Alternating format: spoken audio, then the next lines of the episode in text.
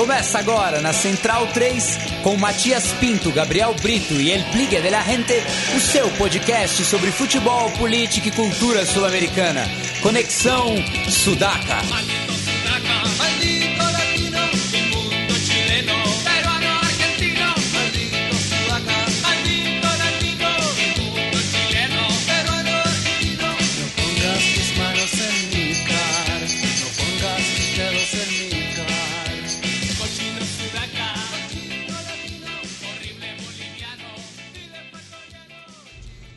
Buenas ouvintes da Central 3, está começando mais um Conexão Sudaca, ocupando e resistindo na sua placa de áudio. Meu nome é Matias Pinto e, como sempre, estou ao lado dos meus companheiros de batalha.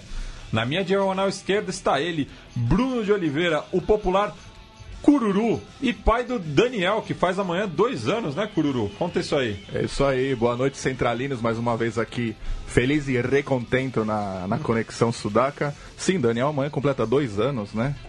De vida, uma data especial para nós e para toda a família. E o, o Daniel já perguntou, papá, que é esse último stopper? Quando ele tiver idade suficiente, eu explico para ele.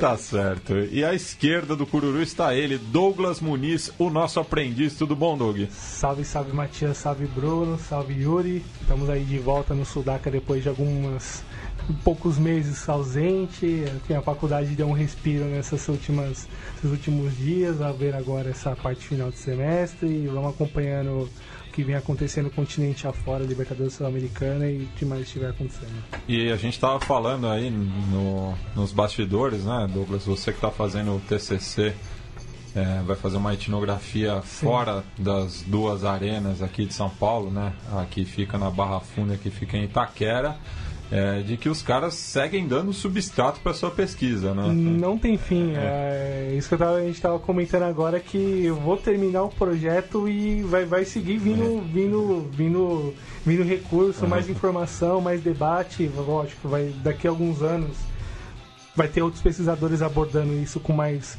a fundo, até com mais qualidade do que imagina que eu consiga abordar. Mas não, não tem fim. A semana foi cheio, assim, de ponta a ponta, com muito mais derrotas do que sub-vitórias ou que imaginam dizer vitórias fora do campo. A gente segue perdendo e perdendo de, de goleada mesmo e sem, sem retorno. E amanhã você vai faltar na festinha do Dani para ir no treino aberto da Sociedade Esportiva Palmeiras? Não, não, não. Não irei ao treino aberto, afinal, porque eu tenho muita coisa para escrever e muita coisa é. para ler. Mas domingo eu vou dar um jeito de, de passar aí nos arredores do palestra, torcer para que não aconteça nada de ruim até o final do dia, seja em campo ou principalmente fora dele. E vamos ver o que vai acontecer domingo. Vai estar tá ocupando e resistindo ali na rua Palestra Itália. Tentaremos, é. espero que sem cheiro de, de gás de pimenta no rosto e com alguma coisa boa para lembrar desse domingo. Que lá a pimenta é calabresa. Oh.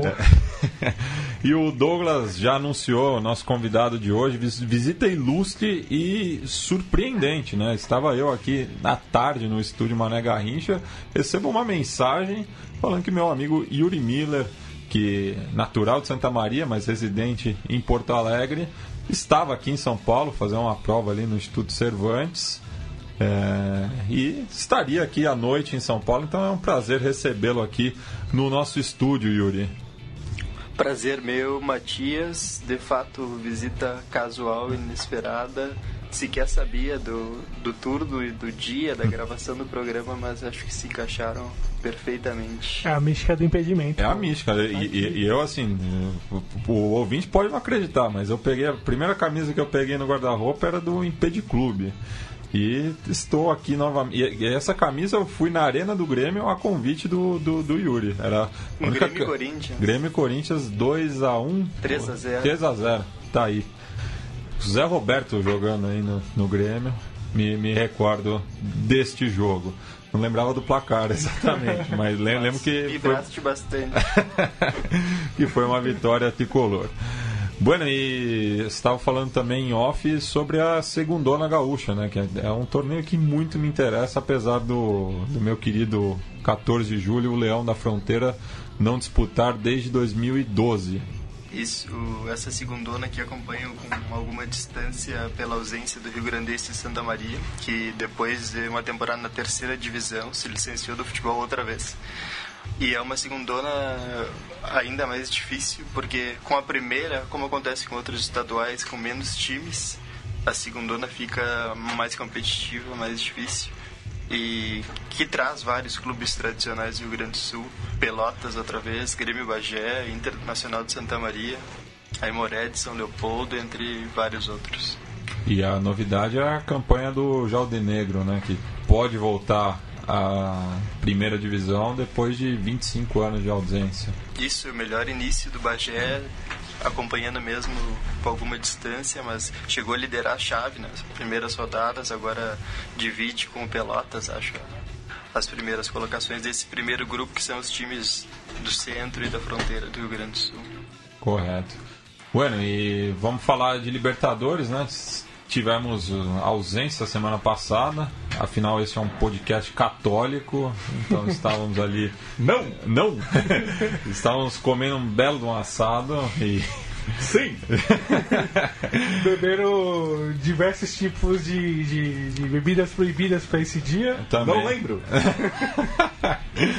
Então vamos começar aí falando da rodada da semana da Libertadores. Não tivemos rodada semana passada, tivemos as insossas datas FIFA. É, que teve como único fato, assim, acho a goleada que, que a Argentina tomou e a confirmação que eu tinha falado aqui, porque esse programa traz informação, e que Cabageiro não pode ser goleiro da Argentina. Eu, eu, eu falei, eu imagino cinco outros é, atletas que podem ocupar esse espaço antes do Pelado. Né? Perdido, completamente perdido o Sampaoli, uma crise gigantesca que se arrasta há anos e, enfim, falta um pouco de, de, de prudência e temperança, como diriam os, os mais antigos, ao comando técnico do, do, selecionado. Fora que essa semana teve o lançamento do, do livro dele e que, enfim, o, o ressoar da crise ainda segue ocupando bastante os, uh, os debates esportivos, tanto nos mas, jornais. Mas ele lançou o livro na Argentina ou no Chile? Na Argentina, em Buenos Aires. Porque assim, no Chile eu até imagino que ele teria mercado para esse livro, afinal. Ah, com as declarações do, no livro, talvez nem tanto, né? É, é mas é, em, em, entrou para a história tanto da Universidade de Chile quanto da, da seleção.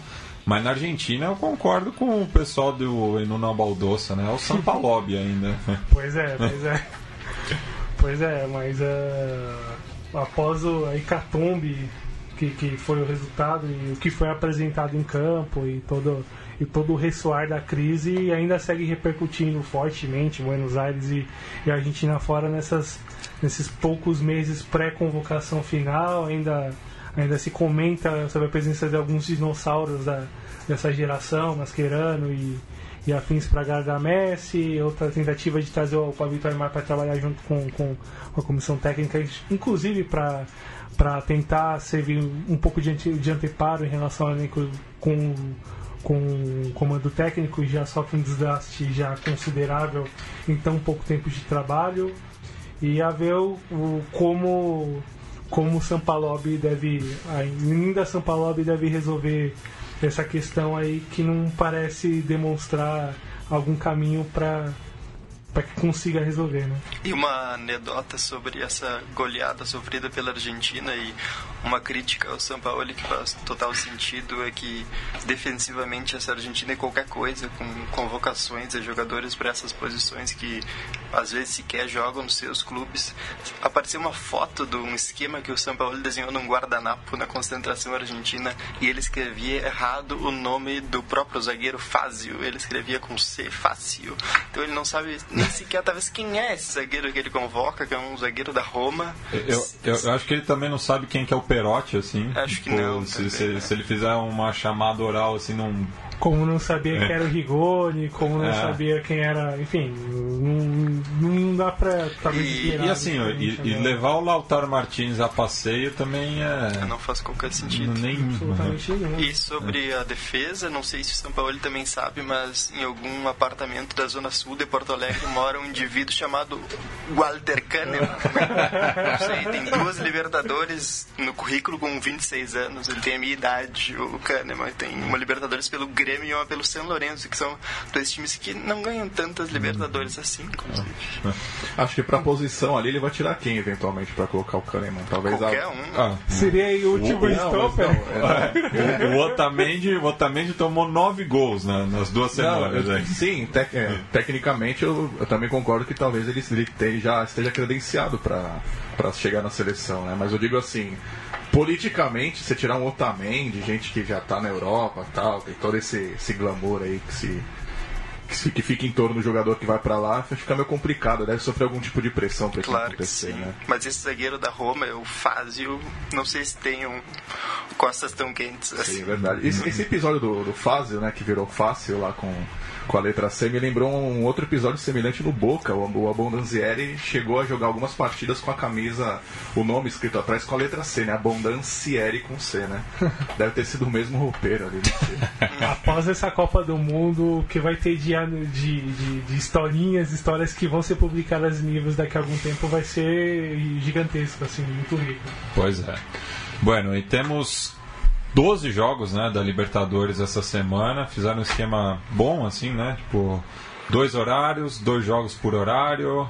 É, então deu, deu para acompanhar legal, assim, o, o, o fã do futebol sudaca aqui. E vamos começar pela ordem, né? O, na terça-feira tivemos no mesmo horário, às 7h15, o Libertar recebendo o The Strongest e o Real Garcilaso recebendo o Nacional. Destaque né, para a vitória dos Gumarelos, é, que são líderes absolutos é, do seu grupo, né, o grupo 3, é, com 6 pontos, enquanto que o Penharol e o Strongest vêm é, na segunda colocação com 3 pontos cada. É, e uma vitória que foi construída no segundo tempo, justamente quando a equipe da casa tinha superioridade numérica. Né? Até então o jogo era bastante equilibrado no sempre vazio estádio Nicolas Leoz. Ali não tem jeito de lutar mesmo, mas destacar dessa, dessa, dessa, dessa vitória do, do, do Libertar é, é garantindo uma, uma, uma boa margem de pontos, considerando o possível equilíbrio que o grupo oferece. O Libertar não perdeu nenhum jogador de grande importância em relação à temporada passada para esse ano. ah, manteve uma parte de, boa parte da estrutura no, no time titular, postando na, na experiência do Aquino, no- nos gols do Taquara Cardoso, na- no próprio comando, comando técnico do Rubeiro, se não me engano. Mas considerando o equilíbrio que o grupo já oferecia, que a gente já discutiu após o sorteio, considerando tudo o que poderia acontecer nesse grupo a nível de prognósticos, bom, bom resultado para o Libertar, ótimo começo, seis pontos em dois jogos, um mínimo dois jogos de um mínimo dois jogos para fazer fora de casa, muito muito interessante esse começo pro pro Gumarelo, projetando que pode vir na- nas próximas fases, mas terminando em primeiro já é um bom é um bom começo. É, e o, o Ta- Taquara Cardoso que ainda é, não está jogando por conta da, da, da suspensão da, na semifinal da, da Sul-Americana, né? Mas mesmo assim o, o Leiva, né, que acabou entrando durante Sim. o jogo, foi o nome, é, a, referência ofensiva, né? Acabou fazendo dois gols, tá, tá certo que um deles até a, a- defesa boliviana entregou praticamente. Mas estava lá, marcou e bom começo aí de, de Libertadores para a equipe do bairro Rara, E ali em Assunção. E perspectivas um tanto perigosas pro Strongest, que completa 110 anos no domingo agora, fará o clássico com o Bolívar.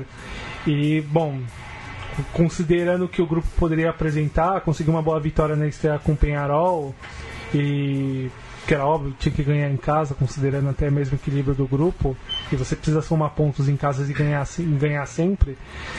Mas a ver o que esse time pode apresentar daqui a algumas semanas, se não me engano, a terceira, a terceira rodada já é semana que vem, Matias. E, bom, a ver o que pode vir uh, nessa, nessa próxima semana na partida com o Atlético Tucumã. É, na quarta-feira, às 7h15. Isso. É, ainda na terça, né, tivemos o empate é, melancólico, né, entre Real Garcilaso e Nacional, ali no estádio Inca Garcilaso de la Vega, em Cusco. É, as duas equipes vinham de derrotas né, no grupo, né, o, a equipe peruana, inclusive, sofrendo uma goleada na sua visita a La Plata, enquanto que o Nacional vinha de uma derrota até surpreendente pela maneira como foi o jogo contra o Santos aqui no, no Pacaembu. Mas jogo com pouquíssimas oportunidades, né? É, as duas equipes é, acho que se contentaram com, com o empate no Nacional, principalmente, né, Matias? É muito difícil um time uruguaio somar na altitude. É, inclusive é tratado pelos quadros uruguais como uma tarefa das mais improváveis da Libertadores. Penharol na primeira rodada perdeu só de 1 a 0 em La Paz, fazendo um jogo bastante aceitável. Sim, bastante digno. Ficou o- contente. O Nacional trouxe um ponto também da visita à altitude e tem um retorno menos complicado, né? Porque já jogou em Santos, aliás, jogou em São Paulo, né? Foi no Pacaembu o jogo e jogou contra o Garcilaso fora. Então, É. tem dois jogos no Parque Central para tentar a classificação que não é tão improvável assim. O problema é que decide em, Em La La Plata. Plata, É. ou Quilmes, né? A, a ver. Sim. É, ainda na terça-feira tivemos o- a vitória do Palmeiras sobre a Aliança Lima, outra equipe 100% aí nessa edição. E esse era teoricamente o jogo mais fácil da chave, né? Sim. É, mas até pela maneira como foi a vitória em Barranquilha, parece que o, o, o jogo na Colômbia foi mais tranquilo do que esse no Allianz Parque. É, questão até mesmo de que o jogo apresentou, né? Com expulsão, fora de casa, com time com embalado, embalado pela torcida com na primeira rodada e expulso tão cedo, com um jogo que nem se apresentava ainda o que poderia apresentar as duas equipes. O Palmeiras conseguiu construir o placar também por, o- por essa vantagem numérica, com, com uma certa tranquilidade até inesperada. Para esse segundo jogo com a Aliança, essa segunda rodada, se destacar o time, o Palmeiras conseguindo demonstrar um crescimento bastante interessante, lógico.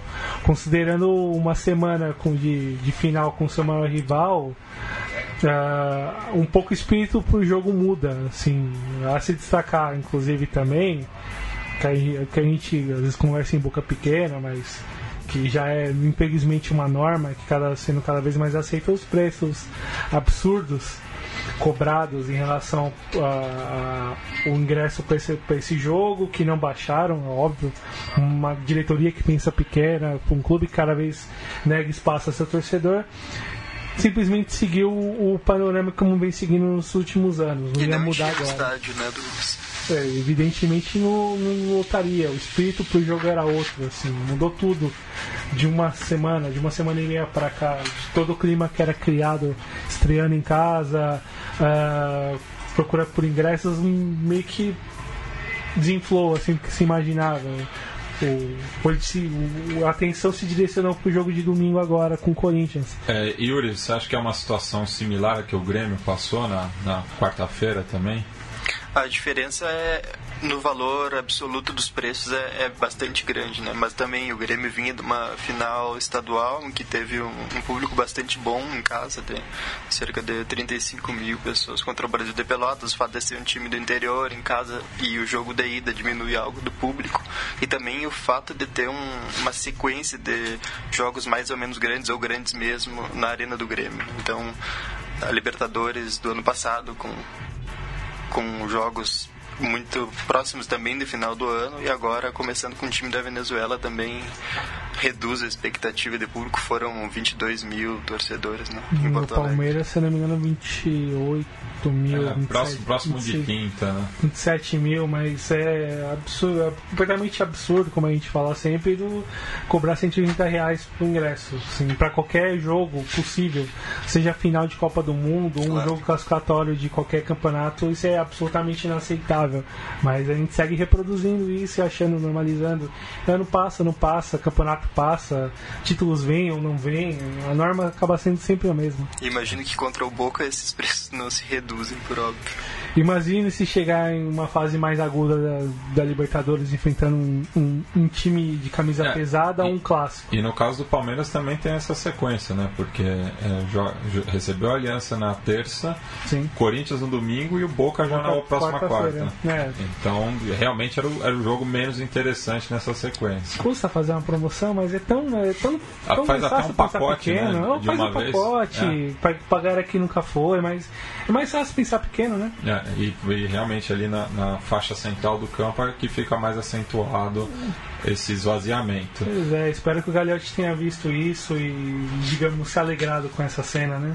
É, e Douglas, o que esperar do, do Borja para essa temporada, né? Ele que vem fazendo seus gols, parece que tá se acertando no time, enfim, mas assim, é, é, quando houve a briga no, no último derby, fica de novo essa impressão de que ele ainda tá meio alheio a- ao Palmeiras.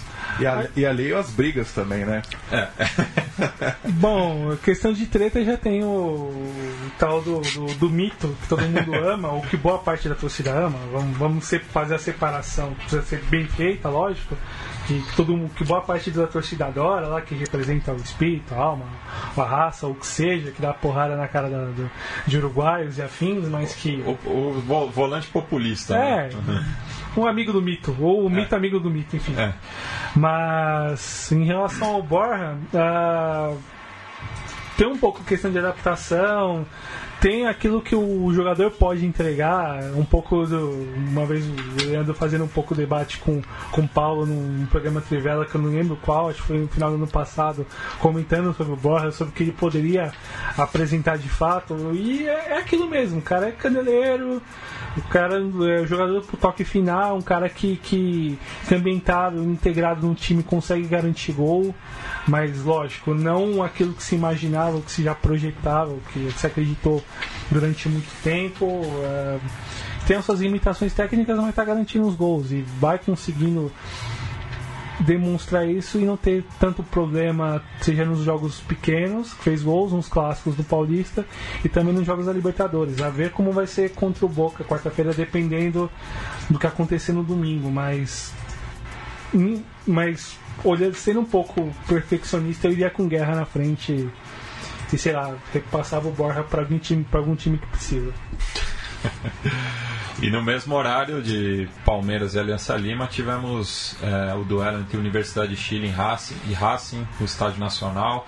Esse sim com um público muito bom, né? mais de 45 mil torcedores. É, boa presença dos visitantes também. É, tinha cerca de 2 mil índias de la Academia.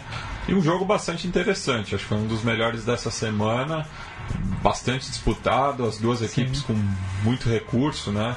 Eu tinha visto até uma entrevista do Solteudo semana passada, é, um programa esportivo, agora não me lembro de qual canal no Chile, mas ele, fala, ele declarando né, que não tinha ainda dado tudo que, que pode é, no, no elenco azul, né?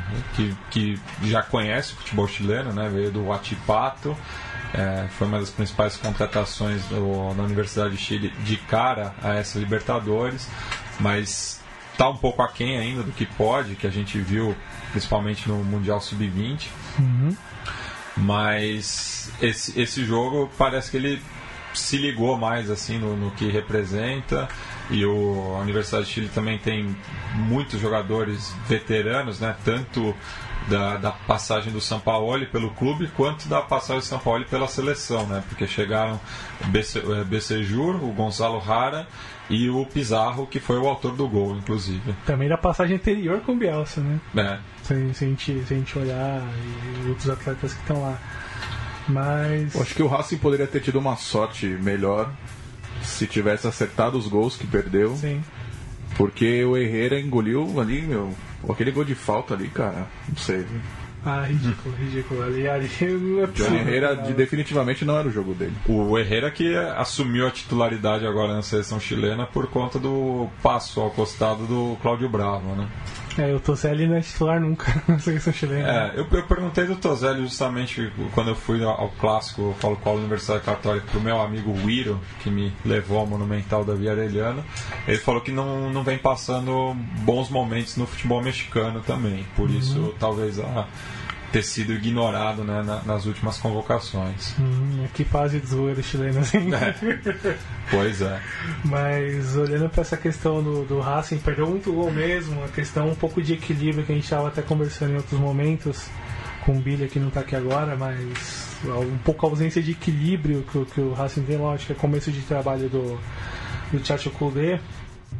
E vai, talvez vai demorar um pouco mais para a gente o, talvez a melhor, melhor Racing possível.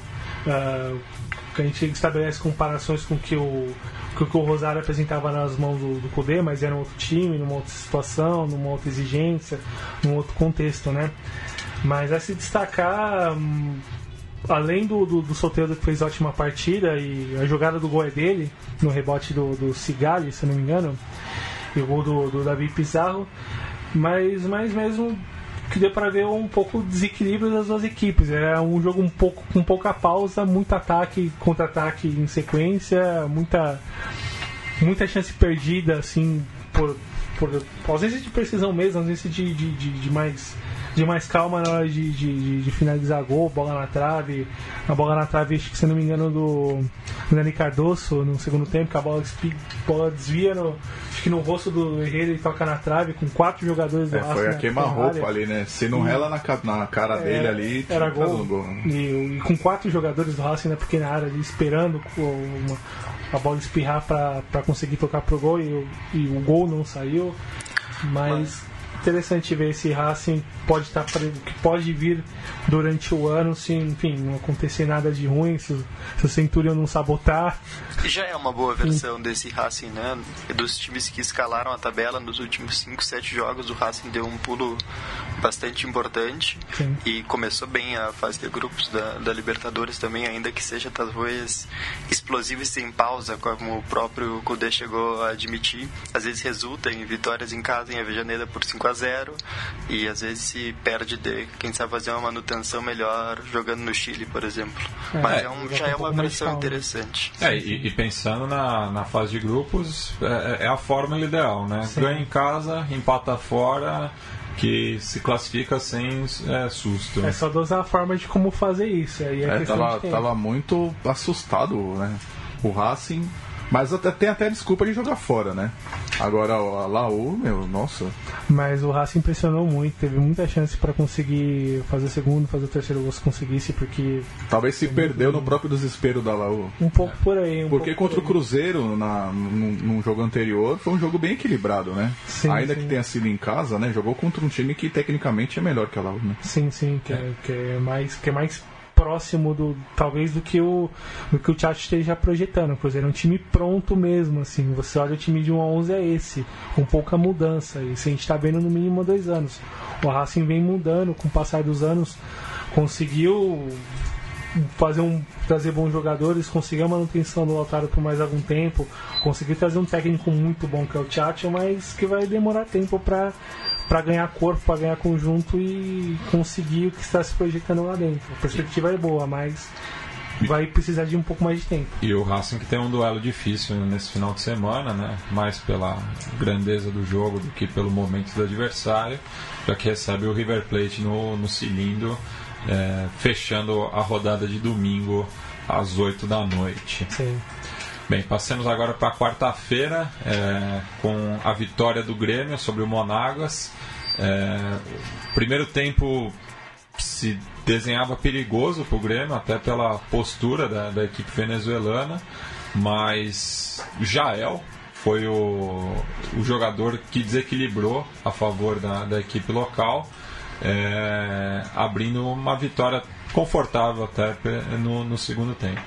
É um primeiro tempo tedioso do Grêmio que por vezes entra na cancha com o Renato nesse pensamento um pouco mágico de que as coisas vão se resolver sozinhas, assim, que é tocar bola entre Luan, Arthur e nosso glorioso capitão Maicon. e que as coisas vão acontecer de alguma maneira espontânea. E não aconteceu no primeiro tempo inteiro, também um time cansado que vinha da final do estadual. Forçou um pouco sem também grande desgaste para vencer um time venezuelano que terá passagem breve pela Libertadores, já começou perdendo em casa para o seu Portenho, foi novamente goleado agora, um jogo previsível do Grêmio que agora joga em Pelotas para defender o 4 a 0 da ida. É, enquanto que o Monagas é o antepenúltimo colocado no campeonato local, brigando contra o rebaixamento. Tanto é que, por conta da crise venezuelana, eles receberam 100 dólares para ficar um pouco mais de tempo no sul, para para conseguir custear a viagem de cada, de cada atleta no sul durante a, a chegada, a estada e a volta para Venezuela, assim, por conta dos efeitos da crise que o país vive. Como é, eles vão poder ficar um pouco mais? Esse 100, 100 dólares é para o custo? Eu, né? eu perdi, hein? É o, é o custo para é o custo de ter vindo, ficar e voltar. Ah, esse é o custo, não que o clube deu 100 dólares para cada jogador, né? O clube, o clube, pelo que eu fiquei sabendo, ele deu 100 dólares para cada jogador para se virar aqui Ah. e se perdi. virar na volta. Douglas, o que dá para fazer com 100 dólares lá em Porto Alegre? Olha, 100 dólares de Porto Alegre ser bem administrados por um turista com pausa e com explosão, a D, acho que isso pode ter dias interessantes em Porto Alegre, não sei. mas- Ainda que também não seja uma boa versão de Porto Alegre É. essa. Mas, mas na cidade baixa, com 100 dólares, você é rei, né? Matias, acho que tu viveria por seis meses com 100 dólares na cidade baixa.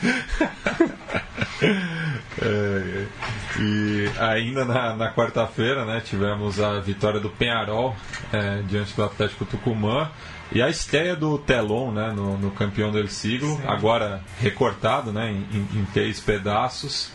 É, e eu lembro que a estreia do, do, do Telon em 2011 foi problemática, foi uma derrota do Penharol na na fase de grupos, ali fechando a fase de grupos. Se eu não me engano, pro Independiente. Ou para a LDU, não foi?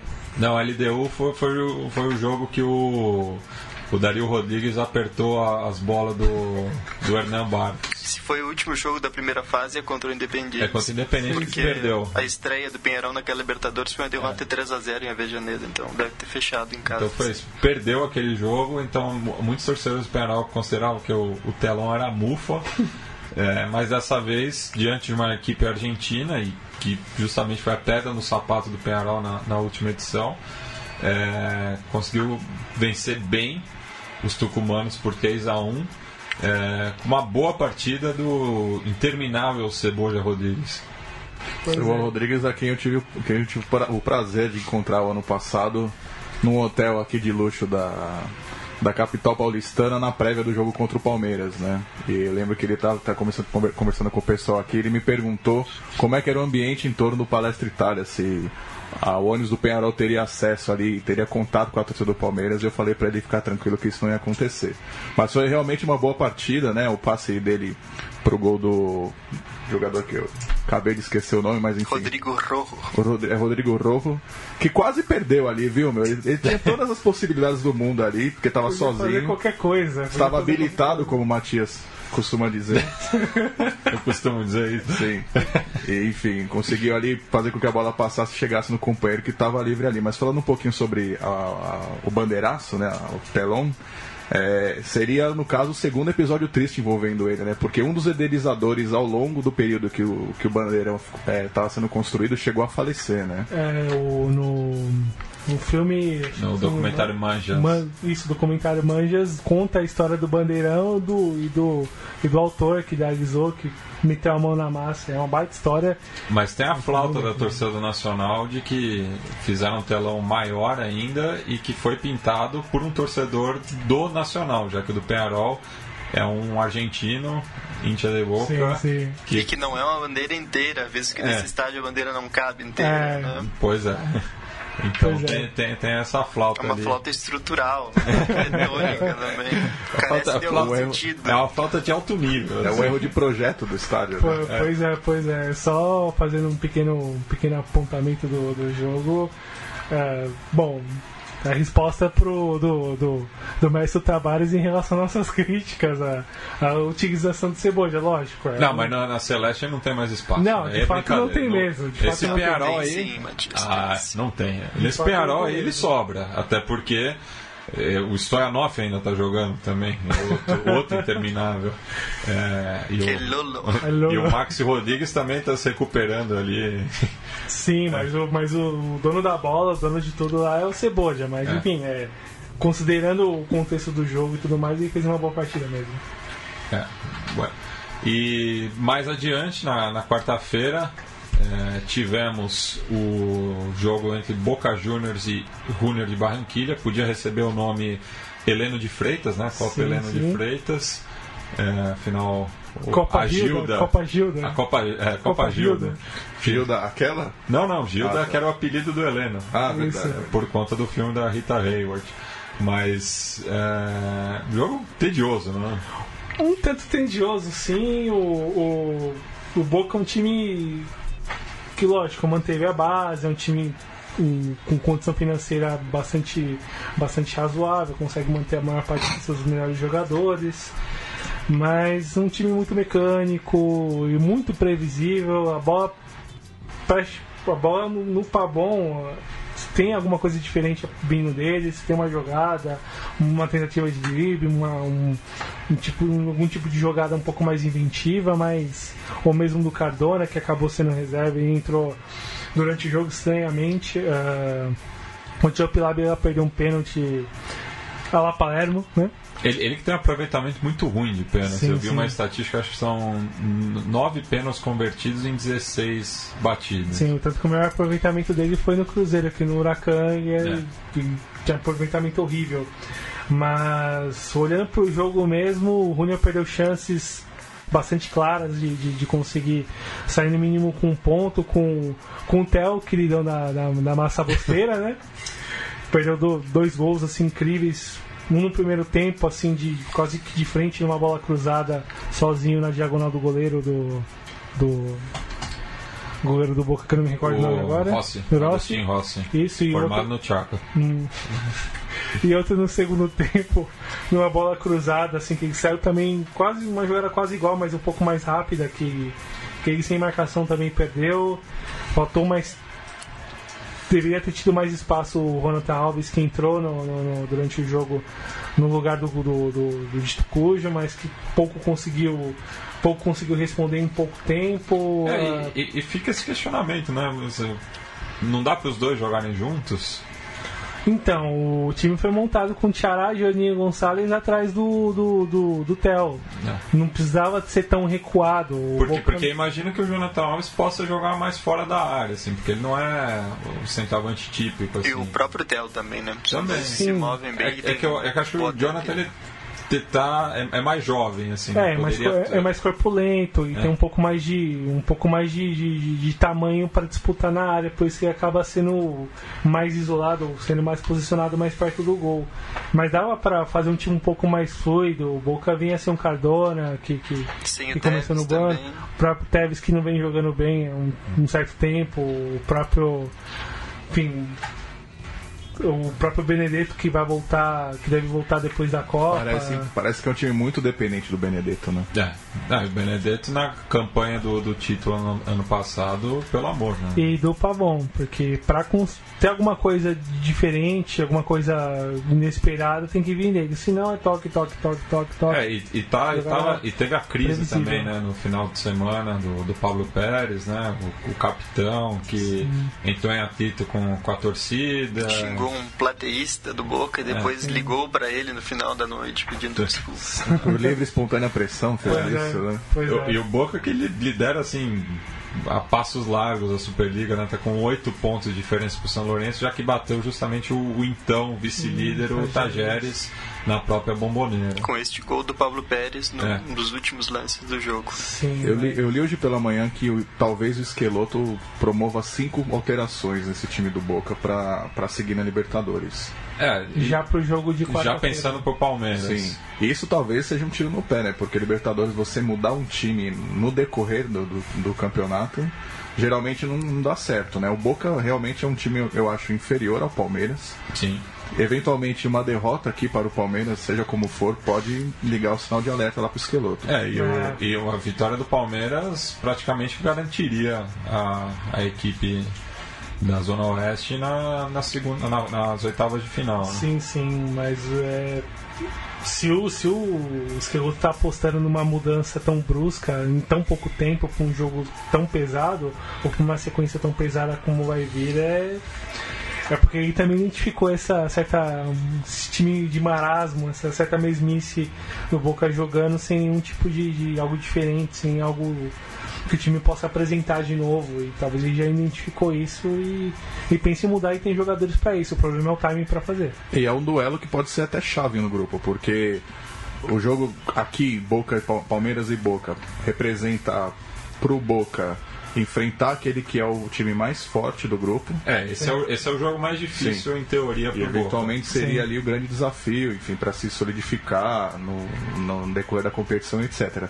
Pro Palmeiras, num eventual jogo de volta, vencendo o Boca aqui, pode significar um Boca desesperado tentando a classificação lá. E o Palmeiras pode representar um, a prova de fogo de um grande jogo fora de casa, né? Sim, Mas é- mesmo assim numa situação privilegiada. Privilegiado, assim. É. Sim, mas pro, pro Palmeiras, considerando uma hipotética vitória quarta-feira, seria um talvez um novo teste pro time que vem ganhando corpo com, esse, com, com, com os últimos jogos, com as vitórias nos clássicos, com o futebol que vem, que vem evoluindo. Pro Boca, considerando até o, o, o ressoar de, com o sinal de crise que veio com a derrota na Supercopa, que acabou tocando fundo em muita gente Ribeira, um pouco, né? estabilizou de fato, porque se contava muito com uma vitória sobre o rival, e ainda mais pela situação que o rival vive, ainda vive no- na tabela e no ano, eh, pode significar talvez um- uma entrada de uma crise pesada no momento de tranquilidade no argentino, ainda pela boa margem de pontos. São oito pontos em 18 para disputar, enfim, o campeonato praticamente encaminhado. Seria.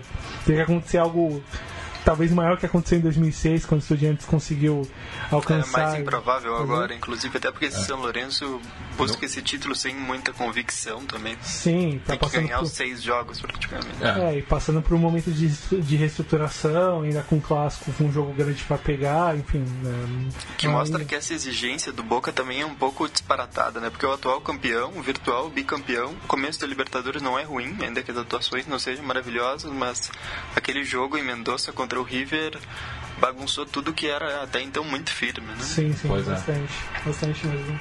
Talvez tenha estourado a bolha, né? Eventualmente ali, um Boca mais tranquilo, uma derrota pro rival do jeito que foi, de forma contundente, né? É, traz, traz um pouco sinal de alerta nesse momento. Bom que vem o sinal de alerta, enfim, perca um título mesmo pro rival, mas um título sem grande relevância nesse momento em, janeiro, em fevereiro, março, do que de repente perdeu um jogo chave em agosto. É, e assim, o- olhando aqui a tabela da Superliga do que resta, né, nessas próximas 26, dessas próximas seis rodadas, o grande desafio mesmo do Boca é contra o Independente no, daqui a dois domingos, né? Jogando em E Avejaneira. provavelmente a semana da quarta rodada do Independiente, jogando contra o o Corinthians. É, É, Que vai estar com a cabeça voltada para esse jogo, é. Então, muito provavelmente. é muito difícil mesmo que esse, esse título escape ali de La Ribeira. Sim. É, ainda na quarta-feira, né, tivemos o empate entre Cruzeiro e Vasco da Gama, que deixou dois sentimentos diferentes, né, até também pelo que aconteceu no final de semana. O Cruzeiro perdendo o clássico para o Atlético da maneira como foi, e o Vasco ganhando do Botafogo também do, do jeito que foi.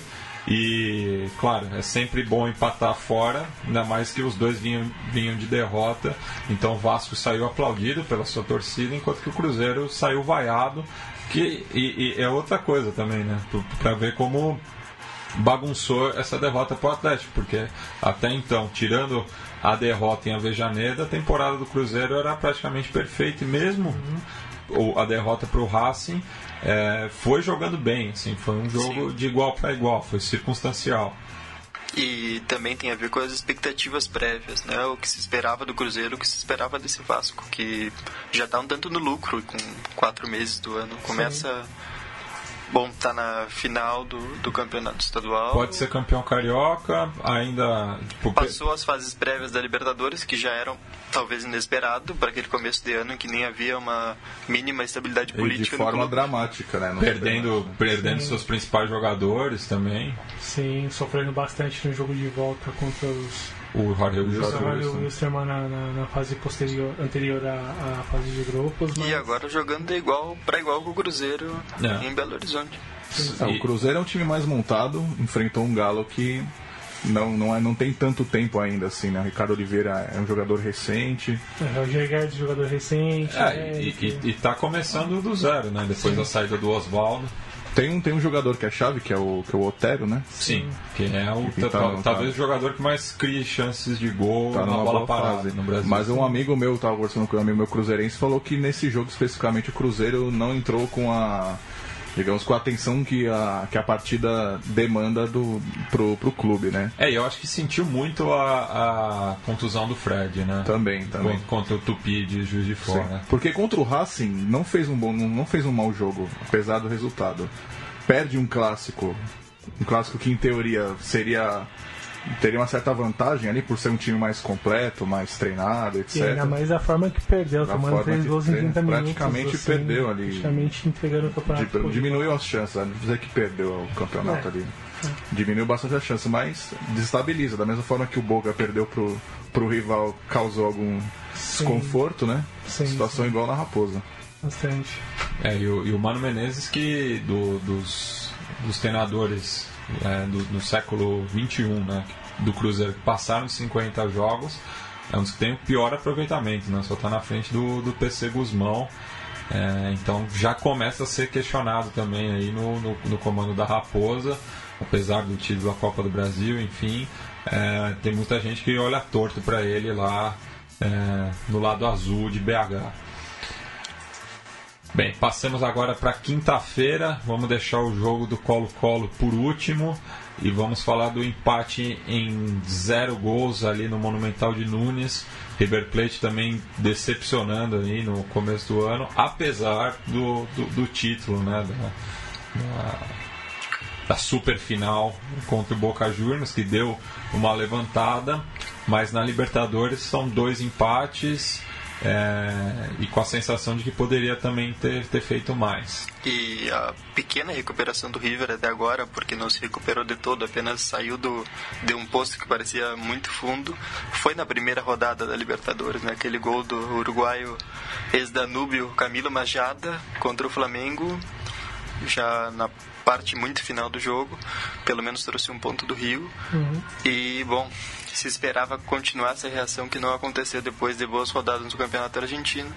Empatou em casa também no Monumental de Nunes há pouco pelo torneio local e agora volta a deixar pontos em Buenos Aires. É isso, e logo na assim que acabou o jogo, é, nessa quinta-feira, o Twitter oficial do, do River Plate é, já lançou assim que os jogadores iam concentrar no estádio naquela noite, então mostra que o, o clima não, não tá bom ali os comandados do, do Gajar. Né? É, enfrentou um adversário que foi, muito, foi bastante duro, né? E, e, e o Santa Fé está invicto, né? São seis jogos nessa Libertadores, contando as fases prévias, não perdeu nenhum. Sim, fez o papel dele Sim. jogando fora, né? Você é. tentar lutar ali para não perder, né? Ainda mais também sim. depois de ter perdido, empatado em casa com, com o Emelec. Sim, né? sim. Sim, sim, mas é interessante. Bom, o jogo foi o jogo foi mais brigado do que jogado, ao fim, ao, fim ao cabo.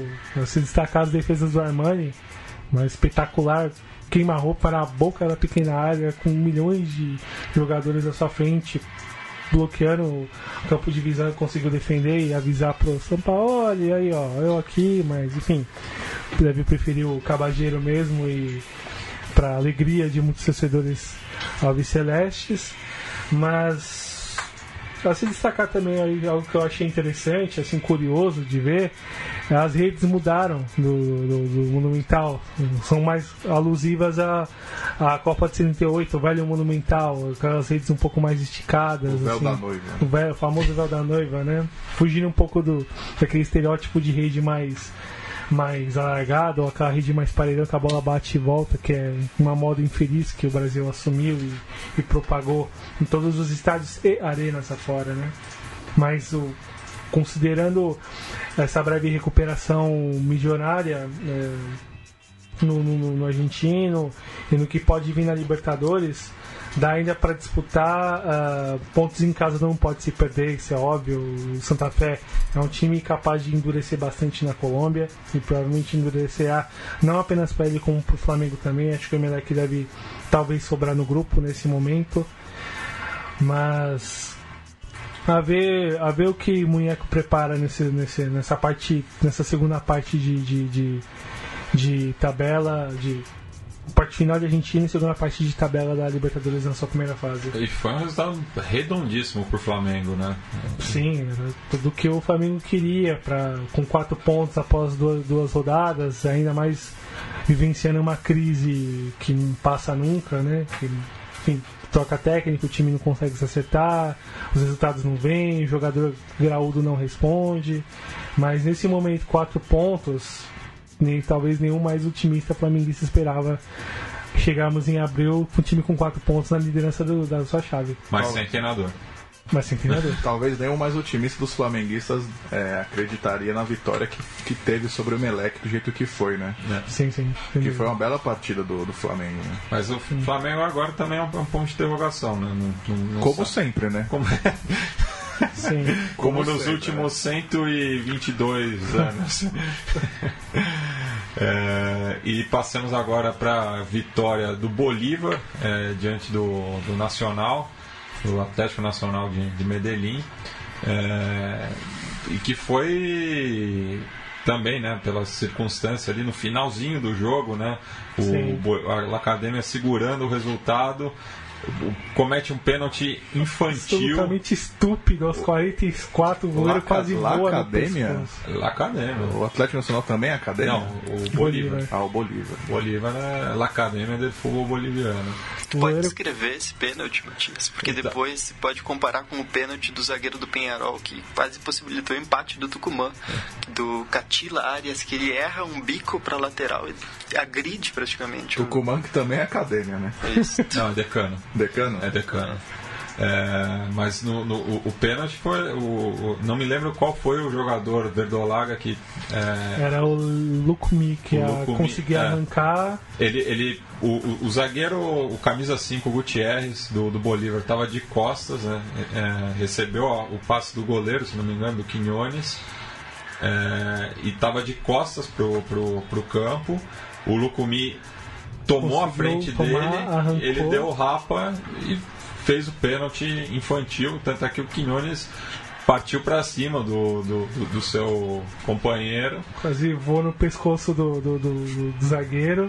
e daí na cobrança o Reinaldo Lênis, com passagem aqui pelo Sport Recife, enfrentando o Vinícius Eutrópio, que foi técnico do Santa Santa, Cruz. Cruz. É, Ele ia então, ser contra de dois. os dois de se encontraram no Hernando Siles depois de um tempo. Que é um tanto inusitado. Pois é, é to- totalmente aleatório.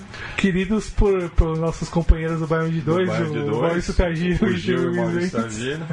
E o Lênis bate assim, muito, tira muito do gol. Nossa, assim. demais. assim. Foi Ainda mais altitude. altitude. É, Foi a altitude, né? Sim. porque não, não, não tem outra explicação assim pela maneira como foi e com esse resultado o, Bolívar permanece invicto no grupo né são é, dois empates e uma vitória Sim. e encosta justamente no líder que é o, o, o adversário da- dessa jornada Mas o que eu achei interessante, o Bolívar com um time bem redondinho, bem montado, sabendo jogar, lidera o boliviano com uma, com uma margem interessante, vem apresentando. não o Jorge Wilson, Jorge é, Wilson, é o líder com, com três pontos tá? Isso, isso. E no caso ele é vice-líder, mas vem apresentando um futebol até que é razoável, segundo, segundo comentários da, da, da mídia local, com, com um bom trabalho do, do Trop, o, e, enfim, a manutenção da base com o Juan Carlos Arce. o Voltou o Walter Ferreira, que é um referente. William Ferreira. William Ferreira, né? Isso, e, enfim, uruguaio que, junto com o Paulo Escobar, se não me engano, são os maiores artilheiros do, do de, de clássico. cada, sim, de cada e, e, cap, e, aliás, o, o Arce que é capitão, o Ferreira é vice-capitão do time. Mas com uma equipe bem montada, Segue o Ca- o Caleron, né? Que Segue o é- Caleron. é essa coisa inexplicável. É, essas coisas do futebol que acontecem. Mas boa, boa ótima metade de, de- de primeira fase pro Bolívar, cinco pontos, com com uma projeção legal de poder fazer mais um jogo em casa com o Delfim, se não me engano, Sim. que é no retorno e podendo de repente é- é a última rodada. isso, podendo bater oito pontos ou até lá já, já ter uma margem interessante para poder ganhar em casa e garantir a vaga na, na segunda fase. Até porque, pela, pela maneira como está tá sendo disputado esse grupo, provavelmente vai ser o duelo decisivo Sim, entre sim. os dois, né? Um outro destaque é o belíssimo gol da vitória do Riquelme, assim. Sim. do- com o nome de craque, com gol de craque. É, e o Almiron chegando em Medellín, o- o- o- ele já conseguiu imprimir a marca dele no Lanús do ano passado, trouxe o Braguieri, né, agora. Vai levar, vai levar tempo, vai levar tempo. Pro, pra ele conseguir isso no Lanús, você já tinha o material humano de bom nível que já estava lá, já, já acostumado, e uma forma de jogar que já vinha desde o esqueloto, que ele aprimorou aqui e ali e fez isso potencializar com os resultados dos títulos que vieram na Argentina e os bons resultados na Libertadores do ano passado. Considerando toda a mudança que o Atlético Nacional passou nesses últimos dois anos, a perda de, perda de números dos jogadores de grande nível do mercado externo e outros que seguiram para outros clubes da América do Sul, por exemplo, o Farid Dias que foi jogar no, no, no Olímpia, que era bom lateral, Santos. Copete no Santos, o Ibarguen que saiu, voltou pro Racing, saiu de novo. O Guerra no O Palmeiras. próprio Guerra no Palmeiras, o Vargas Moreno que foi pra Espanha e voltou. Borja, né? O Borja, que, que era garantia de gols na Borja ainda tá no Gols. Palmeiras, viu? Sim, infelizmente. Embora tenha sido colocado à disposição há 22 Agora. minutos atrás. Para um time que precisa, sobram gols para o Palmeiras. Não, mas é, fo- fo- fora um pouco essa minha birra, acho que fora, fora um pouco esse é capaz de garantir gols, assim, mas não é aquilo que, que muita gente acreditou, assim. É um, é um Até porque estranho. muita gente só viu ele jogar um semestre. Assim. Pois é, né? É mais difícil acompanhar o campeonato colombiano, é difícil olhar onde ele jogou, enfim. é- Isso é um, uma outra história que a gente debate aqui, mas é uma outra pauta. Mas, enfim, é um corpo estranho no, no time do Palmeiras ainda. Vamos ver se. Acho que talvez ele cale minha boca durante o ano, de repente a coisa vai, vai engrena e, enfim, eu, eu paro de reclamar tanto como eu venho reclamando há um ano. E passamos agora para o jogo disputado ali no Estádio Centenário Luiz Meissner, eh, em Quilmes, na Grande Buenos Aires, eh, no qual abre né, agora uma sequência de diversos duelos entre clubes brasileiros e argentinos, principalmente na Sul-Americana. São três que vão ser disputados na semana que vem, né?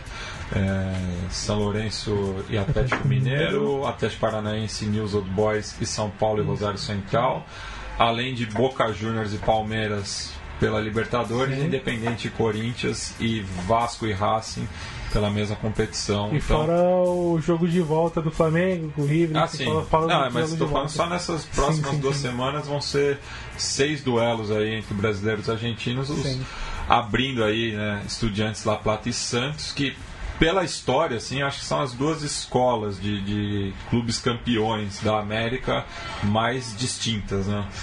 São, são os dois extremos do- do- dos clubes campeões. E digo isso assim, claro, o São Paulo, o, o bicampeonato foi muito mais próximo do, do Santos, mas O o, tricampeonato já é diferente. O Grêmio é, é- é meio uma mistura, assim, de. Ainda que hoje essa distância de Santos e Estudiantes já tenha atravessado tanta coisa que já talvez não seja É. tão abissal Sim, assim. sim. Tanto é que quem propôs mais o jogo ontem foi o Estudiantes, né? O, o Santos estava se segurando. É, contou com, um jogo- com defesas históricas ali. É, o Vanderlei foi, foi o nome também. do jogo, né? O Santos conseguiu um, um- um gol irregular, né? Abriu o marcador com um gol irregular e tava um clima estranho ali na cancha do, do Quilmes por conta da, da prisão dos líderes do Los Leales, né, que é a Barra Brava Pincharrata. Então a gente foi até, a gente estava acompanhando o jogo juntos, né, trocando mensagem, a gente foi percebendo, ó, agora viraram as faixas, agora tá um buraco ali na Barra Brava, agora parou de cantar. Então é, nem o clima assim de alçapão que é, a, a, o estádio cerveceiro proporciona, o Estudiantes pôde aproveitar por conta de fatores externos. Né? Sim. É, mas não jogou mal, eu acho. Não, não, não, jogou mal, mas acho que faltou uma, uma pressão, assim. Sim. Eu acho que se tivesse, por exemplo, a, a enteada ali no cangote do Vanderlei a, as ganha, talvez é, tivesse. Sim e, e, e, até o jogo foi em Quilmes por conta de um show do Depeche Mode no final do mês passado, mas que o, o gramado do Estádio Único La Plata ainda está ainda não recolhe, ainda não recolheram os os, os fãs né, do, da banda que se recusaram a sair do. Ainda estão na ponta esquerda. Estou esperando a bis ainda. não, mas eu acho que o Estudiantes não jogou bem, não, não teve um resultado. Não, perdão, não jogou mal, não teve o resultado que merecia de fato por conta da, das, das belas defesas do Vanderlei, mas pro azar deles, é, pegou um time que joga muito rápido no contra-ataque, né? Me chamou muito a atenção a velocidade do time do Santos e a incapacidade de, do, do, da defesa, principalmente do Estudiantes, acompanhar os ataques do, do, do, time praiano, né? E, e, e, foi, e foi essa tônica contra o Nacional também, que no Pacaembu. Acho que dos três gols, dois foram de contra-ataques. Contra o Nacional, de modo mais constrangedor, inclusive, é. essa diferença. Principalmente o, o, segundo gol do, do Rodrigo lá, que deu um baile no setor direito da defesa ah, tricolor. É. E aí estranha o Estudiantes com um técnico mais, bila, mais bilardista, mais bielcista, né? Com o Lucas Bernardi como, como treinador, um time mais. mais, é, eu, mais... eu, lembro quando o Gabriel Milito chegou no Estudiantes faz umas duas, três temporadas, Sim. perguntaram para os torcedores o que eles acharam e falaram: ah, a gente vai ter que se acostumar com futebol agora. Mas jogando com o Schunk de sábado de zagueiro, sem nenhuma proteção para eles, é, é, duro, é duro, é duro. É, mas vale ressaltar também, né? Além das defesas do Vanderlei, o gol impedido, né? Muito impedido, Sim. né? Muito impedido, né? Isso acabou favorecendo. Mas não tira o mérito do Santos, né? Um time que buscou as oportunidades na, na na, nos momentos que teve. Só caiu um pouco de produção quando entrou um menino, camisa 25, se não me engano. É, eu achei que ou ele entrou com muita máscara ou ele não engrenou no jogo e o time acabou sentindo um pouco isso, né? É, um pouco a mesma máscara dele que foi cobrar o pênalti no Palmeiras e Santos, que muita gente comentou, né? que, é. que acabou perdendo. Né? É, mas é engraçado que o Santos não sabe defender tanto, né, na pressão, né? É. Você vê que quando, ah, quando e, a bola e, sobrava... E é uma defesa que não, não, não traz confiança, né? David Braz e Lucas Veríssimo Nenhuma. É, cara, eles não conseguiam espirrar a bola pro mato, sabe? Uma coisa bem básica, assim. O Renato, é o Renato, que é um cara mais experiente assim, não conseguia aquele bate-rebate da área que chega alguém assim, afasta e alivia pro é, torcedor, que, sabe? E o pé que a bola sempre chegava, não tinha uma alma e, pra despachar. E curiosamente é a forma como o Jair Ventura jogou, né? Com o Botafogo ano passado, consciente das suas limitações é, e, e, e, se segurando na maior parte da, da Libertadores. Sim. O Matias comentava que tinha um aspecto estranho em, em Quilmes nesse jogo. E é, tem outro aspecto também um pouco estranho, que é uma nostalgia incurável. Comentávamos, Bruno e eu, que boa parte daquele estudiante de 2006 está Isso. no clube ainda. Luguercio, Pavone, No segundo Andurra. tempo entraram Luguercio e Pavone, Branha joga. É. Andújar joga é. e é outro o Gata Fernandes o também. sábado que veio mais adiante Chapo Branha que não jogou mas está no elenco isso é. o Lagata Fernandes Gastão Fernandes Sim. que já pelo menos três temporadas não consegue andar produzir um jogou, mínimo jogou, jogou no Grêmio ano passado né? jogou no Grêmio Quer dizer, Esteve. Passou, seis, sete passou. jogos é. mais ou menos como o Ceboja Rodrigues mas ah, nós gostamos que baita do Ceboja igual vocês gostaram do, do Ceboja porque tinha anéis de cebola na arena do Grêmio. Mas realmente, o, o, o Estudiantes eu acho que precisa se renovar assim urgentemente. Até né? porque a proposta do futebol de 2006 e essa proposta hoje não tem a menor relação. Eu, enfim, esses jogadores já têm todos mais de 35 anos, embora o Luguercio fosse um menino. Ainda tem cara de guri. Sim. é, mas no, na, no sorteio da Libertadores eu lembro os Santistas desesperados. Puta merda, o grupo da morte, Nacional, Estudiantes. Estão pegando versões aí desatualizadas de, de grandes equipes que as, os, dois, os dois clubes tiveram. Tanto é que o jogo mais difícil foi justamente contra o Real Garcilaso, muito por conta da, da altitude também. E só olhando para essa questão dos estudiantes de apostar muitos veteranos é um pouco a sinal do, do de como conseguem manter um time competitivo vendendo muitos garotos. Um exemplo, dois exemplos, o Oscar Cibar e o Foyt, do zagueiro e e volante que acabaram sendo vendidos para manter os veteranos e para tentar dar um tipo de reforço no caixa financeiro e montar um time competitivo para poder jogar Libertadores, mas não consegue manter esses dois garotos que são muito bons e que acabaram indo embora muito cedo. É, prova maior. Completar um ano de clube. Mas eu, eu, gostei, gostei, muito da atuação do, do camisa 9, o Lucas Rodrigues. Foi o que mais buscou o jogo. Eu achei o Otero, o colombiano, muito apagado, assim. Uhum. É, a jogada sempre morria quando chegava a bola no pé dele. Ele era um jogador de destaque, que muita gente estava apontando como capaz de decidir junto com o Milano na frente, né? Pois é. é o Estudiantes é tão poço, assim, de nostalgia que o presidente é o Verão, né? É, pois é. Tem isso também. Então acho que já começa de cima para baixo. Uhum. Bem, e vamos fechar esse bloco falando da derrota do Colo-Colo que já completa dois anos sem saber o que é uma vitória na Libertadores. É, e assim tava a cena do crime ali no, na comuna de Macu, no sudeste de Santiago. É, Matias o... voltou especialista, né? Do, do tá. é, estive, estive no, no clássico, né, com a Universidade Católica no, no último sábado. Jogo horroroso, muito por conta do horário, né? Imagina jogar meio dia e meia no calor seco de Santiago, que abafado, delícia, né? Porque aquela cidade tem é, humo, como dizem, né? constantemente. Literalmente. E não teve segundo tempo, assim. Né? O, o, jogo acabou, podia acabar no primeiro tempo porque as duas equipes mal voltaram do, do, intervalo. Colo-Colo ganhou com um pênalti é, contestado pelo então líder a Universidade Católica, que foi alcançada pela, pela sua rival a Laú. Mas o Colo-Colo muito mal, assim, muito mal postado. Pablo Guedes não vem fazendo um bom trabalho. O, os homens de frente não se entendem. Não é, o Valdívia sobrecarregado e não sabe lidar com, com, com essa pressão, a gente já sabe aqui. Não tá... sabe lidar ou não quer, né? É, também tem isso. Sim. É, muitos veteranos também, assim como estudiantes, né? A, a volta dos que não foram. É, Valdez, Paredes, Valdívia, Barroso, Barro, Barroso mais, mais recente assim, Sim. mas o Fierro que está que tá no banco também, é, o Orion, né, que meu Sim. Deus, desde que saiu do Boca não se encontrou, né? Sim. É, enfim. Uma péssima passagem pelo Racing, saiu corrido de Avejaneda e Sim. desembarcou em Santiago com a camisa titular do Colo-Colo. Pois, pois é. é. Mas o caso do, do, Colo-Colo é isso mesmo. Agrediu, agrediu de todas as formas possíveis e imagináveis. O Delfim meteu bola na trave no primeiro tempo tentou atacar de todas as formas, uma certa desorganização, muito no vamos que vamos, resolve aí bola passando pelo Valdívia sempre e nem sempre chegando no, no, no centroavante para conseguir finalizar em condição, meter bola na trave, tentou de todas as formas.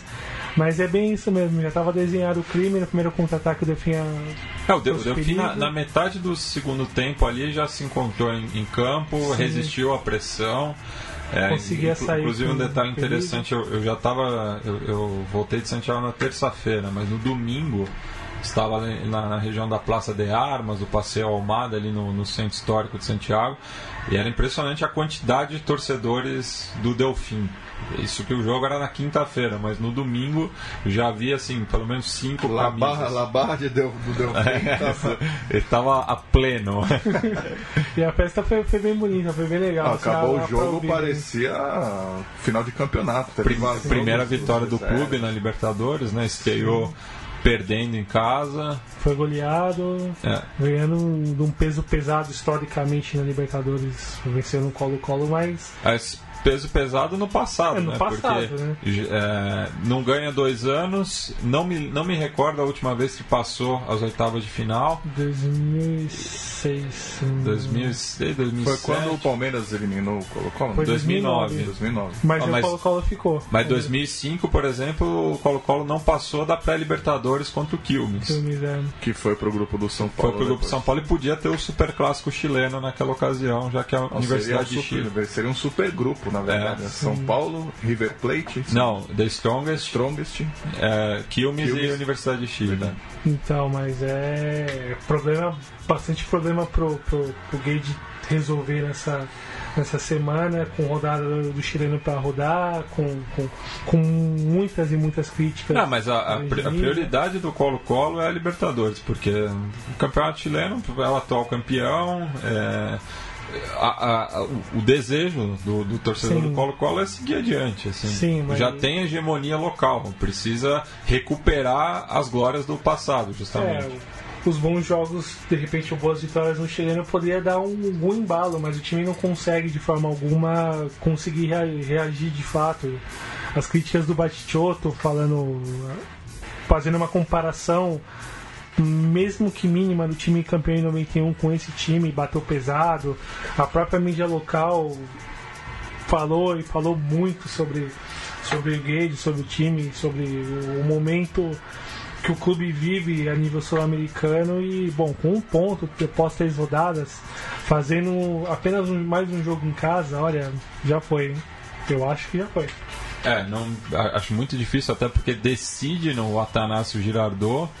É, agora vai até Manta, né? Enfrenta o Delfim, recebe o Bolívar, é, que conseguiu um, um empate bom no, no Hernando Siles, mas é, a- acho muito difícil. E aqui, só, só puxando aqui, a última vez que o o Colo-Colo passou da fase de grupos foi em 2007 quando dividiu o grupo 6 com Caracas, LDU e River Plate. Essa foi a última ocasião que o Cacique passou adiante. Sim. Mas naquela circunstância foi eliminado eh, já nas oitavas de final pelo América do México. Que posteriormente. Eh, seria eliminado pelo Santos, que faria a semifinal com sim, o sim, sim, Grêmio. isso mesmo, isso mesmo. É, mas essa foi a, a última vez e era aquela equipe treinada pelo Cláudio Borg, né? Tetracampeã chilena, com- é, vice-campeã da, da Sul-Americana, é, e que revelou, né? Arturo Vidal, é, Alexis Matias Sanches, Fernandes, Alexis Sanches, o, tá, tinha o Chupete Suaço, como depois o, o Lucas Barrios, né? Sim, sim. Enfim, mas esse, esse foi o, o último Colo-Colo que passou adiante. Já no ano seguinte foi eliminado no grupo com Atlas, Boca Juniors e União Maracaibo. O mesmo Atlas que dividiu o grupo recentemente né, com Atlético Mineiro e, e Melgar. Uhum. É, enfim, mas. Aquela final da Sul-Americana é um peso difícil também de se lidar É. quanto à frustração. Isso, porque in- inclusive tinha E não feito. era uma final qualquer, né, pro Colo-Colo. tinha feito um placar, eu tinha feito placar fora de casa, né? Bastava um empate é, no Estádio Nacional, que é, era considerado até então mufa, né? Porque nenhuma equipe chilena tinha sido campeã Sim. internacional ali. O próprio título Colo-Colo foi conquistado no então né? inaugurado Monumental da Via Arellana, mas é, momento difícil, né? O continental para a equipe mais popular do Chile. Bem, passemos agora para a próxima rodada da Libertadores, só me corrigindo né, em relação ao que eu tinha informado em relação ao The Strongest. O único jogo da Libertadores semana que vem é Palmeiras e Boca, quarta-feira, dia 11, às 9h45. E os demais jogos vão ser na semana seguinte, né? A partir de terça-feira, o defensor recebe o Monagas no Luiz Franzini às 7h15. O Deportivo Lara visita o Milionários no El Campín às 9h30. Mesmo horário de Grêmio e Cerro Portenho em La Nueva Oja, ali no bairro Obreiro. Já na quarta-feira, o The Strongest recebe o Atlético Tucumã no Hernando Siles. O Penharol visita o Libertar. Imagino que esse jogo seja transferido para os defensores del Chaco, pelo tamanho da torcida carboneira. É, enquanto que o Independente recebe o Corinthians e o Flamengo recebe o Santa Fé. Já na quinta-feira, o Vasco visita a Vejaneira, onde enfrenta o Racing. É, mais adiante, o Emelec recebe o River Plate. O, a, o Cruzeiro visita a Universidade de Chile e a Aliança Lima recebe o Júnior Barranquilha. Falando da Sul-Americana, é, começamos na semana que vem, terça-feira, dia 10, com a LDU recebendo Guabirá da Bolívia às 7h15, mesmo horário de Jaguares e Córdoba da Colômbia contra Boston River. Mais adiante, o Deportivo Cali recebe o Danúbio, é, imagino que seja em Palma Seca, né, no, no Pascoal Guerreiro, já que a, a equipe é, açucareira tem o, a única cancha particular da, na Colômbia. É, o Deportes Temuco visita o Estudiantes de Mérida às nove e meia. É, também na terça. Já na quarta, o São Lourenço recebe o Atlético Mineiro no, em Barro Flores, é, enquanto que o Bahia visita o Blooming em Santa Cruz de la Sierra. O Fluminense recebe o Nacional de Potosí. O Botafogo visita na quinta-feira o Audax Italiano, que conta com Washington Sebastian Abreu e Loco. O Interminável. O Interminável. É, ele, seu ele, ele 23 clube. Ele de fato está engajado nessa missão de Sim. bater o recorde como jogador que mais Eu acho que ele já bateu ele o recorde. já bateu com já essa. Bateu. Agora é. tudo é lucro. E há 20 anos atrás ele jogou no Grêmio. Sim, Sim. Dividiu ataque com o Ronaldinho batendo um pênalti num treino no estádio olímpico. É. Dividiu ataque com o Ronaldinho Gaúcho numa Libertadores. Esse jogo que será realizado em São Carlos de Apoquindo, estádio da Universidade Católica. O Atlético Paranaense recebe o News Old Boys na Arena.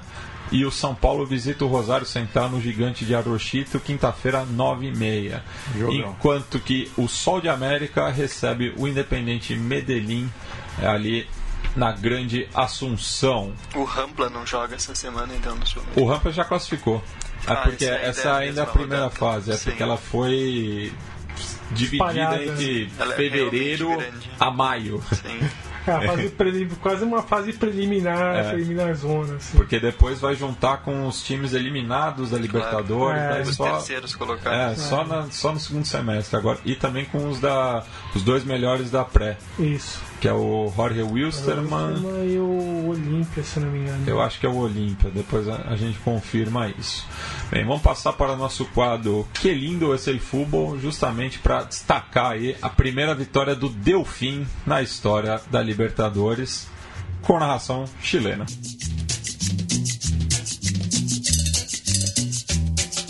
Ahí lo tiene Marabona, lo marcan dos, pisa la pelota Marabona, arranca por la derecha el genio del fútbol mundial, y es el tercero a tocar para Borruchaga siempre Marabona, genio, genio, genio, ta, ta, ta,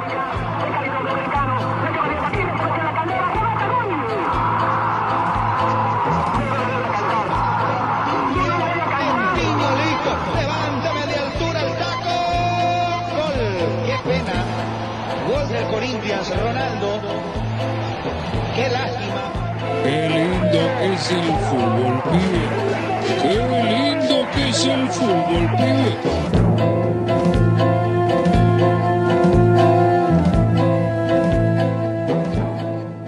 de Riquelme. La tira al área, cuidado. Va los ecuatorianos. Primero, Orión, pelota dividida. Un disparo con la derecha. Gol ecuatoriano, no lo puede creer. Aris Bendy, gol. Gol. Siete minutos del segundo tiempo, el grito de gol. La pelota va al área, el portero, insistencia Arismendi. Le pega al uruguayo Arismendi. En siete minutos el segundo tiempo, no puedo creer que es verdad, pero lo es. Minuto siete, segundo tiempo. José Fernando Arismendi para Delfino 1, Colo Colo 0.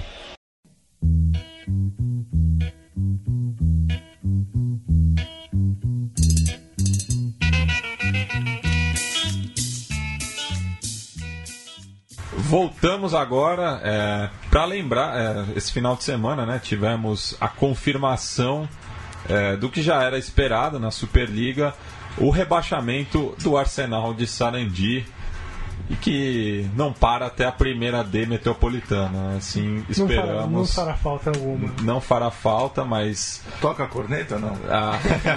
Ele com o caixão. Cadê o caixão? É que assim. Mas eu,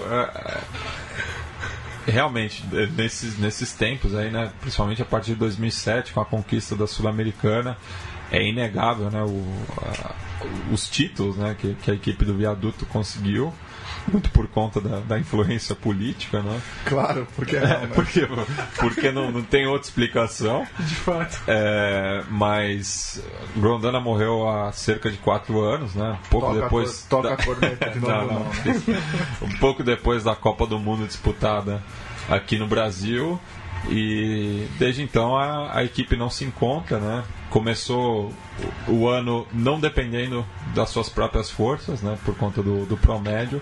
Era a única equipe, né? Que não dependia, precisava sim ter uma campanha é, muito eficiente, assim, campanha de campeão para conseguir é, a Com permanência. O filho do Grondona como técnico nessa Sim. reta final, Humbertito. Humbertito fez um péssimo papel na, na seleção sub-20 argentina. Sim. É, e como a gente falou, não vai deixar saudade, né? E a gente vai recordar justamente o, o último jogo é, da equipe pelo, pela B Nacional, em 2002, no qual decidiu né, a vaga do reducido contra o Rinácia de Concepción del Uruguai.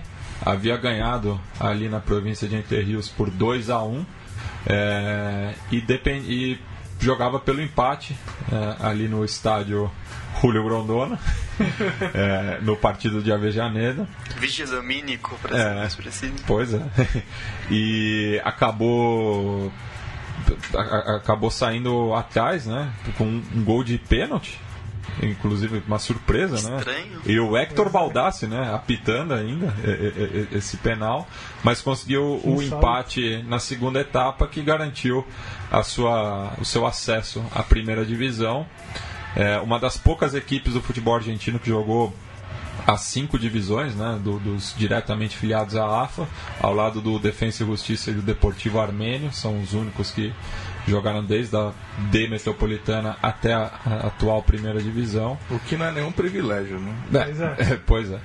E, enfim, o Arsenal está rebaixado e acho muito difícil que, que volte. Assim como o Deportivo Armênio, que ano passado foi rebaixado para C Metropolitana, né? E vai definhando também, né? Outra equipe que teve uma passagem fugaz pela primeira divisão na década de 80, ganhou do Boca na Bomboneira, disputou liguilha pré-Libertadores, mas contava também com o apoio político do Noray Nax, que hoje em dia está sendo julgado, né, justamente pelo envolvimento dele no Independiente.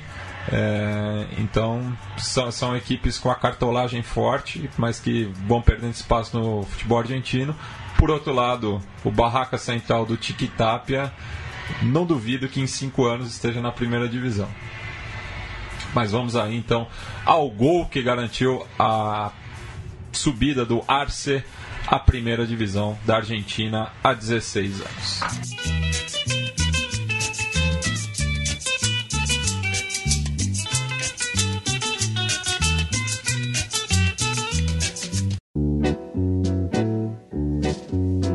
Recuerdos de Ipacaraí.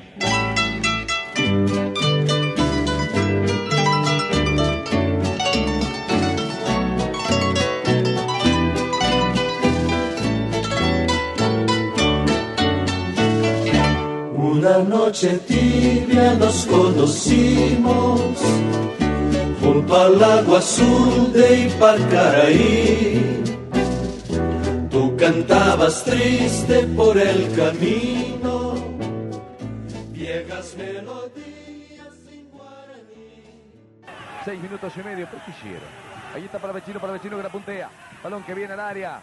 Arriba Grondona, atención que llega Morales.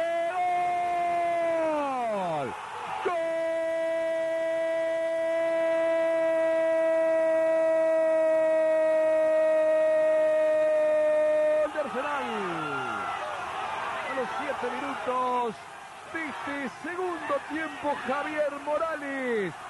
Empate el partido para Arsenal. Mira la fiesta. Arsenal 1, Gimnasia 1.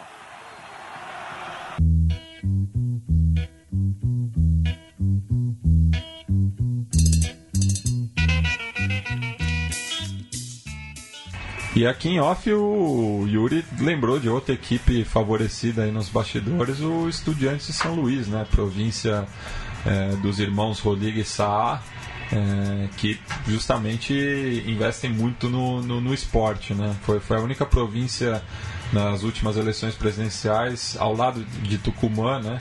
Que não ganhou nem o Maurício Macri, nem o Cioli. O Daniel Cioli.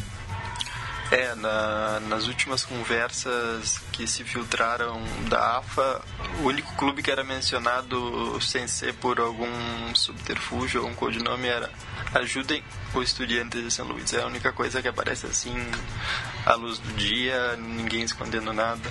Nem o próprio Arsenal do Sarandi foi mencionado dessa maneira escrachada. É, e o Estudiantes que está brigando contra o rebaixamento novamente na, na B Nacional atualmente ocupa o quarto posto, né? cai em seis.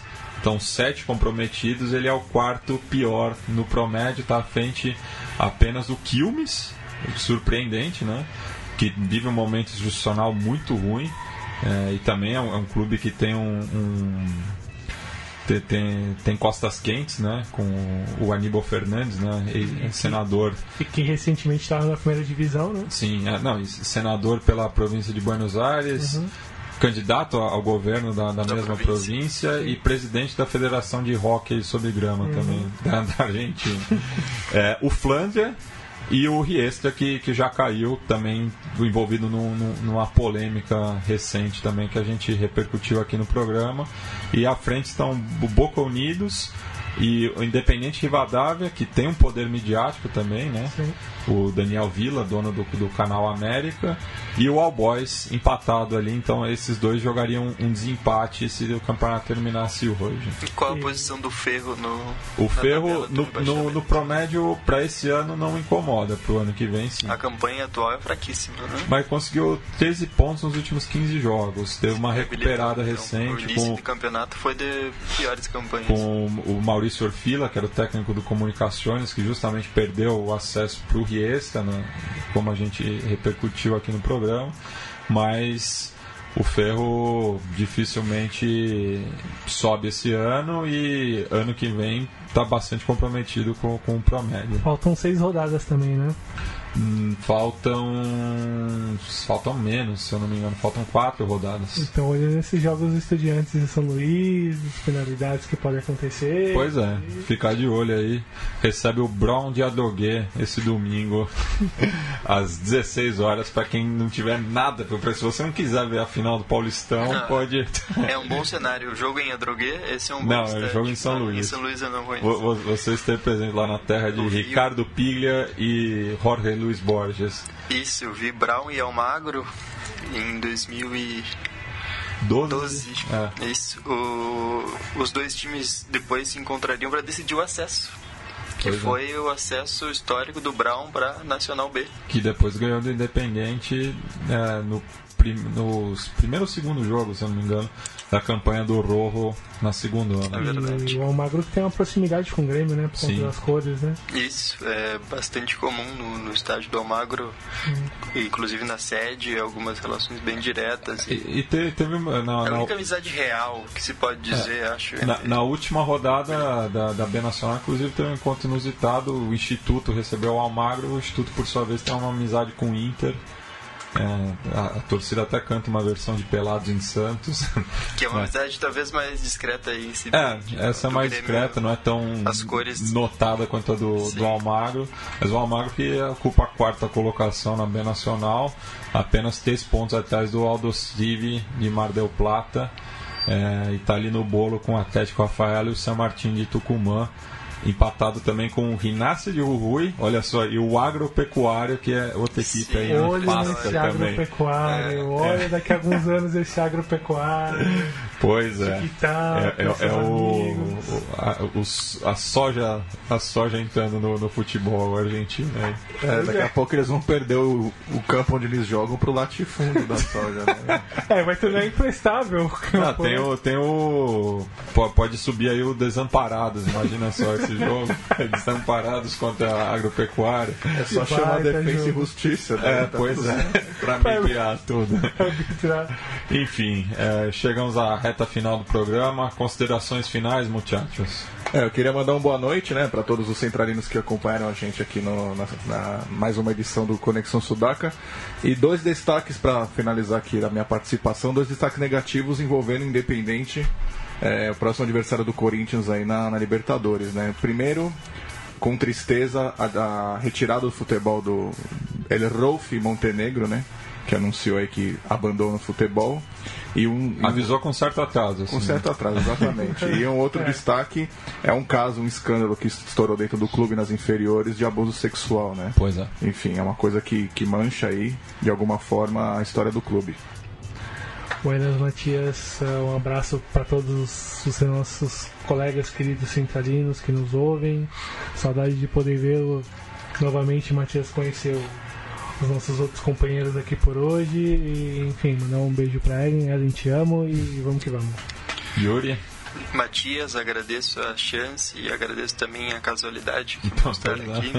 Chegamos em, em boa hora. E só o- quando eu falei que Grêmio Almagro era a única amizade de fato real do Grêmio na Argentina, claro. Ah, Porque como tu bem elencou num, num texto recente, Grêmio Nacional estão entre as amizades entre torcidas na América Latina mais antigas e, e mais densas, por assim dizer. Isso, e, e em Santiago eu tive a oportunidade de conhecer um dos autores do, do livro da amizade entre Aliança Lima e Colo-Colo. Vamos falar com eles mais adiante no programa e essa que talvez seja a, a amizade mais forte até a, a chegada agora de Atlético Nacional e Chapecoense, porque são tem, tem, tem um, um, um cenário similar. né? Tem um texto do Seconello falando sobre a sim. tragédia de, de, do Alianza Lima, explicando um pouco essa, essa proximidade que é brilhante, assim, e recomendo bastante.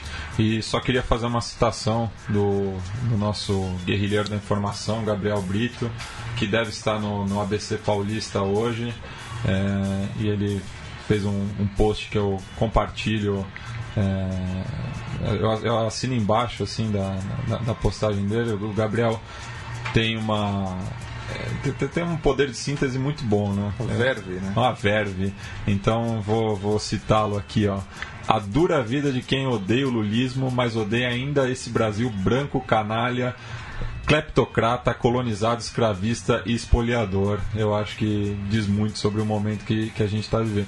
Eu, eu não sou tão radical com o Gabriel em relação ao lulismo, mas tenho, claro, um- um- diversas restrições ao lulismo, mas entre o Lula. É que são coisas tão diferentes que É. não são dois ódios, né? São É. sentimentos que tem que ter duas palavras Eu, diferentes. eu- eu acho que do, do, do lulismo é mais frustração, talvez seja o, o sentimento mais, mais próximo, assim. Mas fica aí é, essa lembrança do momento político que a gente vive no Brasil.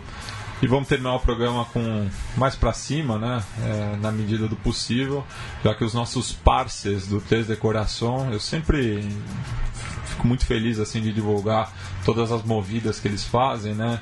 É uma banda muito especial que assim tal, talvez seja uma das bandas mais conhecidas da Colômbia, mas nos visitou é, no antigo estúdio como, como se fosse uma, uma grande rádio aqui do Brasil. Trouxeram diversos. E de fato é. E de, fa- E de fato é. Grande verdade. é, e um, um, pessoas muito queridas assim que a gente teve a oportunidade de conhecer primeiro de maneira virtual depois presencialmente e que nesse final de semana é, no clássico é, Paisa né? Ali na de, de Antioquia na, na Colômbia. Eles tocarão na prévia é, desse, desse duelo ali no Atanásio Girardot. Lembrando que a banda é formada por dois torcedores verdolagas e dois rojos. E o vocalista é torcedor do, do, do Atlético Nacional. Não, o vocalista é do Independente Medellín, Medellín, o, sim. o Sebas, enquanto que o, baterista, inclusive o, Pipe, é membro do Los del Sur. Ah, sim, sim. É, então a gente vai encerrar o programa com a música Equação de, de Amor, do álbum deles de 2014, que tem um trecho muito bacana e que eu tive essa experiência recentemente de tomar de la mano a tu hijo, llevarlo a la cancha a alentar al campeão. Basta!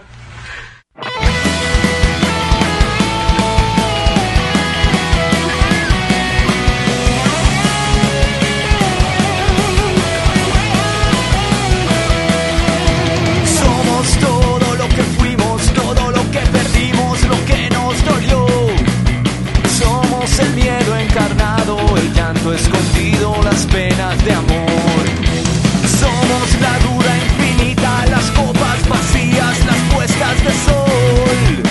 Somos la lluvia en verano, las notas perdidas de esta canción. Vamos caminando sin saber a dónde ir, siempre tropezando es la forma de seguir.